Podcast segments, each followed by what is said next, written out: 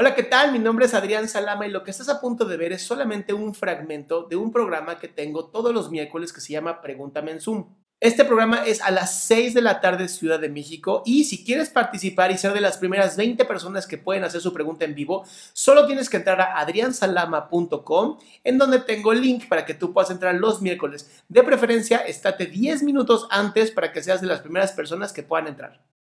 Em, respecto a mi actitud, porque a veces tiendo a ser bastante tóxica y no sé, o sea, no quiero ser así, pero... ¿Cómo, sabes que eres tóxica? ¿Te sale veneno de la piel? no. Entonces. sí, no, es un comportamiento porque. ¿Como cuál? Me doy cuenta. Ayúdame, ayúdame, ¿como cuál? Porque me doy cuenta que cuando, antes que empezara la cuarentena incluso, cuando yo iba a un grupo de amigos, era como que había negatividad cuando yo llegaba cuando simplemente con mi sola presencia era como que volvía todo el ambiente oscuro.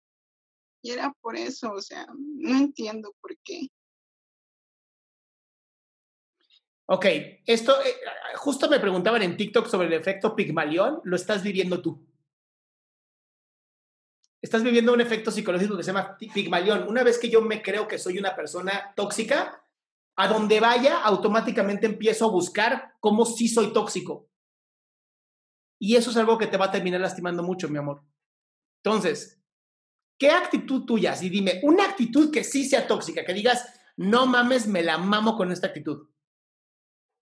Em, cuando yo tenía hace unos cinco años, hace unos cinco años y hasta ahora, digamos, sigo arrastrando todo esto, es que tenía una relación donde yo era bastante, o sea, eh, esa persona era muy afectuosa conmigo, pero era como que yo le trataba, le empezaba a tratar mal o si no, de alguna manera lo rechazaba y solamente esa persona lo ha terminado haciendo daño y que se fuera. Entonces yo no, yo no entendía así qué está pasando.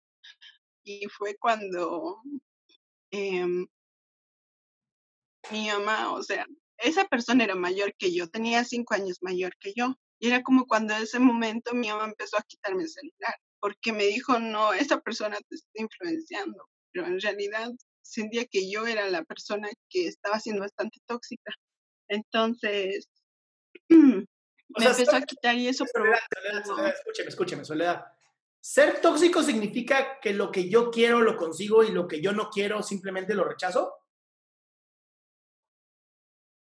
Mm, para mí ser tóxico es cuando eh, tú haces daño a otra persona. A propósito. Involuntariamente a veces pasa.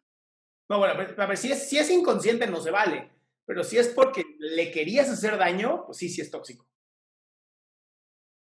había momentos que sí quería, o sea, Sentí un, sentimiento. A ver, Soledad, lo entiendo perfecto, pero hoy, hoy en este aquí y ahora, ¿tienes una pareja con la que eres tóxica? No, porque he preferido estar sola para no seguir causando nada de daño. Entonces no eres tóxica, mi amor. Yo más bien trabajaría en construir mi autoestima.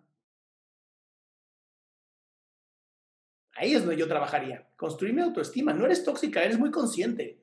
Y sí, los seres humanos podemos ser unas mierdas a veces, pero mientras seas consciente, es suficiente para hacer un cambio.